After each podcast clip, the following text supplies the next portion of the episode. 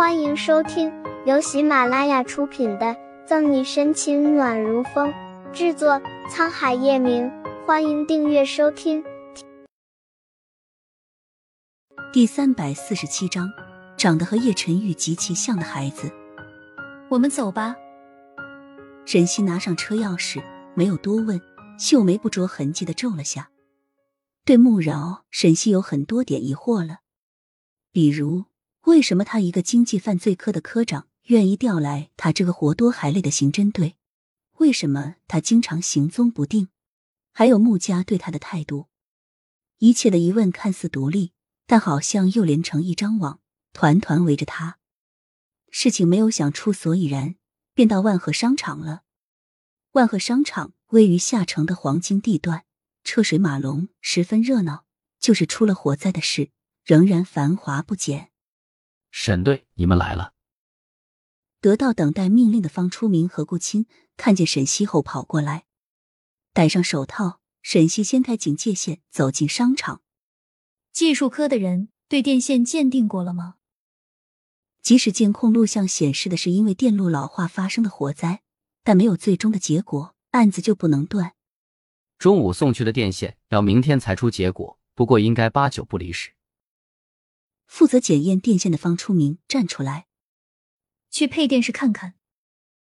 这次火灾不小，整个万和商场都烧得面目全非，有些地方还摇摇欲坠，随时都有塌下来的危险。去配电室和消防通道检查一番，沈西心里有了最终的答案，只是差最后一步。等技术科的结果出来，火灾案便可以拍案定论了。等把该检查的检查完，沈西一行人出来的时候。天蒙蒙黑了，入冬的天昼短夜长，尤其是晚上，凉风吹起时冷得人发抖。不用回警局了，我们去隔壁商场吃点东西，然后各自回家。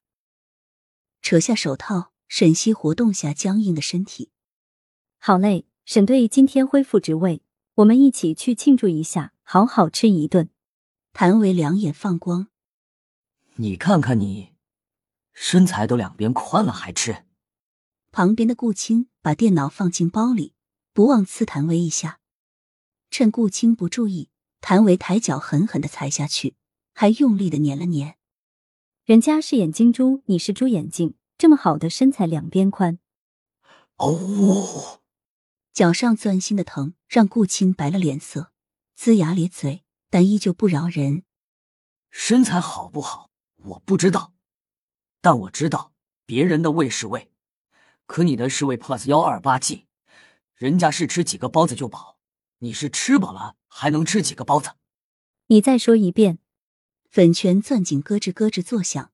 谭维的脸黑得要滴水，看着第三次世界大战蓄势待发，沈西见怪不怪，无奈的对方出名摇摇头。我们先走吧。深知顾青和谭维战斗力的方出名失笑。跟在沈西旁边，边和他谈论案情，边往不远处的商场走去。要想等这两人自动休战，估计他们今天都不用吃饭了。和方初明说的投入，沈西一时没注意，突然撞到迎面跑来的小孩，重心失衡，左心阳摔倒在地，屁股上的痛让他忍不住蹙了下眉。对不起，对不起，你没事吧？沈西急忙抱起左新阳，帮他把身上的灰尘擦干净。待沈西不经意抬头看去，对上那双黑油油、水灵灵、泛着光芒的眼睛时，愣了愣。是他，那个长得和叶晨玉极其像的孩子。